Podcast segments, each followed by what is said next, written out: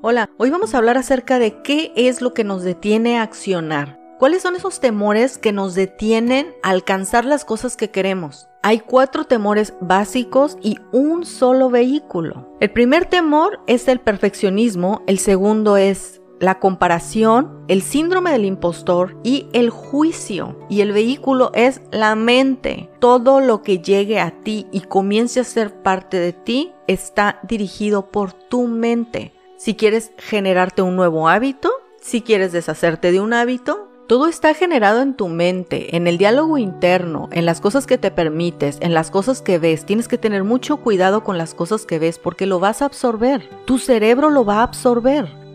Bien, vamos a hablar del perfeccionismo. Conozco muchas personas, inclusive llegué a ser una de ellas por muchísimos años, no quería sacar algo a la luz a menos que estuviera bien hecho. Mi definición de perfección obviamente, pero también mezclada con la que está socialmente aceptada. Cómo se deberían de mirar unos pastelillos, por ejemplo que era prácticamente una de mis debilidades, cuando cocinaba pastelillos y los llevaba a alguna parte tenían que verse perfectos. No hay ningún problema con unos pastelillos, pero ¿qué tal con la forma de actuar? ¿Qué tal con el tipo de trabajo?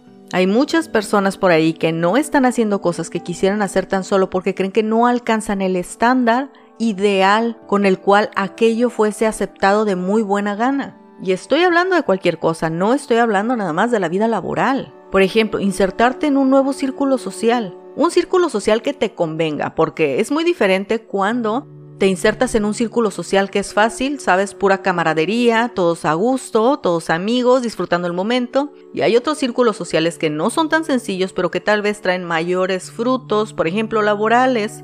A veces hay cosas que no queremos hacer tan solo porque sentimos y pensamos que no alcanza esta marca perfecta. Entonces estamos en esta eterna preparación cuando termine de estudiar esto, cuando me mire de cierta forma, cuando me comporte de cierta forma, cuando me sienta de cierta forma y la cierta forma luego nunca llega. El perfeccionismo lo único que hace es incrementar la postergación y tanta postergación trae duda acerca de ti, falta de confianza y eso comienza a generar el temor a actuar, a hacer las cosas que quieras con una tremenda libertad.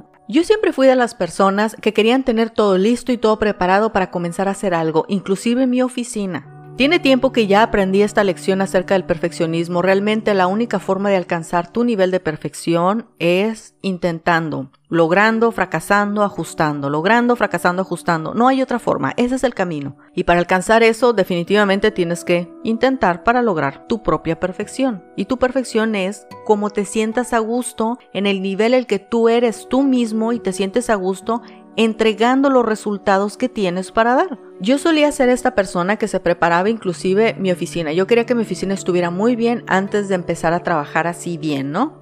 Y una vez vi a una mujer que hacía grandes cosas de diseño y enseñó su lugar de trabajo. No te miento si te digo que era una mesa plegable y una silla fea. No era un escritorio, no tenía alfombra, no tenía una pantalla grande, no, era simplemente su laptop. Realmente no tenía nada de espectacular. Y eso lo que hizo fue crecer una admiración por las personas que saben hacer grandes cosas con lo mínimo.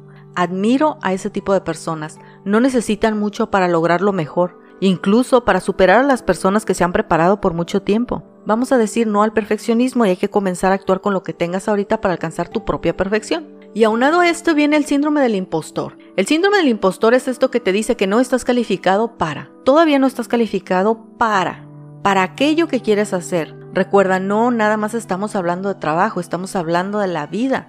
Aquí el pequeño problema con el síndrome del impostor es que la única forma en la que vas a tener la capacidad y la habilidad para hacer las cosas es habiéndolas intentado una y otra vez y perfeccionando tu método. Todos tenemos un propósito y una única forma de hacer las cosas. Y para encontrar tu voz, tu forma de actuar, tu método y tu propia personalidad, tienes que actuar. Y si quieres hacer a un lado esa conversación, entonces ponte a pensar que todos tenemos por lo menos un talento. Y en ese talento que tú tienes está la facilidad o la habilidad que tienes para hacer algo. Si quieres ganar mayor seguridad, comienza a explotar ese talento, lo que sea que sea. Recuerda que el youtuber más famoso de todo el mundo es un gamer. ¿Y qué quiero decir con eso? Él no estaba fabricando un producto, él estaba disfrutando un producto. Lo siguiente es la comparación. En esta vida siempre va a haber alguien mejor que tú y alguien peor que tú. Realmente eres el promedio. Un promedio muy especial que puede lograr muchas cosas, pero aún así eres el promedio. La comparación no nos permite disfrutar las cosas que tenemos porque siempre nos estamos midiendo con alguien más. Usualmente la gente se mide el defecto con una virtud de otra persona. Algo que a ti te está costando trabajo con algo que otra persona ya pudo superar o pudo lograr, sin saber si para esa persona fue fácil o difícil haber conseguido aquella habilidad. Aún así, el secreto no está en la habilidad, sino en la constancia. El trabajo constante es el que perfecciona la habilidad que tengas o que tienes para realizar algo. Es solo el trabajo constante. Precisamente en la comparación es muy importante mantenernos muy al tanto del diálogo interno que tenemos. Es muy importante ver qué tipo de cosas estás viendo porque las vas a absorber. No se trata de estarte midiendo con otras personas porque en el momento en el que comienzas a permitir eso, únicamente eres tú la persona que está asfixiando tu vida. Eres tú la que se está sometiendo a esa presión. Y eso es lo que estamos tratando de liberar. La comparación es uno de los causantes de la ansiedad. El sentir de repente que te asfixia el futuro, que le temes al futuro, en la forma en cómo ves tu pasado, en la forma en cómo te criticas, en la forma en cómo te hablas a ti mismo. Tenemos que tener mucho cuidado con la comparación. Es muy fácil comenzarla a hacer y muy difícil dejarla de hacer. Pero por más difícil que sea, es algo en lo que uno debe de trabajar. No hay una herramienta básica. El vehículo es tu cerebro, es tu mente. Y es en la mente donde notes en el momento en el que estás haciendo una comparación, dejas de ver eso y comienzas a pensar en algo tuyo. O entra en este diálogo de decir, aquella persona tiene esta habilidad, yo tengo esta otra. Aquella persona tiene esta virtud, yo tengo esta otra, no me tengo que comparar. Tienes que hacer algo al respecto. Y por último vamos a hablar del juicio. El juicio es únicamente lo que crees que otras personas están pensando de ti o lo que tú estás pensando de ti. Muchas veces, la mayoría de las veces, nuestro juicio está empañado por el pasado. Hay personas que tienen el autoestima muy alta porque viven de glorias pasadas. Hay personas que tienen el autoestima muy baja porque viven del pasado. Hay personas que no logran vencer este temor constante de salir adelante porque están pensando en los ojos de los demás que están puestos en ellos, supuestamente. A veces no hacemos las cosas por el temor a cómo nos van a juzgar otras personas, principalmente la familia o algunas amistades. Muchas veces se tiende a pensar en la crítica que vas a recibir al momento de hacer algo, pero la mayoría de las personas no piensan acerca en que tal vez la persona que te vea va a pensar en lo valiente que eres para hacer eso, o en el tipo de persona que estás demostrando ser en el momento en el que te atreves a hacer algo. No siempre la gente está pensando lo peor, no siempre la gente está pensando en la crítica. Aunque ciertamente vas a encontrar muchas personas que hablen mal de ti o que no les gusta lo que tú hagas o digas, Realmente no importa, no te puedes detener por eso, porque seguramente ha habido otros ámbitos de tu vida en los que precisamente eso te detuvo. Tal vez has pasado o estás pasando por estos cuatro elementos del temor y aunque quisiera decirte, toma esta herramienta mágica para que te deshagas de todos estos elementos, Ciertamente la herramienta no existe y tal vez que bueno, ¿eh? porque ahora fuéramos dependientes de esa herramienta. Todos tenemos que pasar por eso. Todos para alcanzar más debemos de vencer más. El que más vence, más logra. El que menos vence, menos logra. El que no está venciendo, no se siente bien consigo mismo. Es prácticamente una, una ley natural. Los seres humanos queremos más.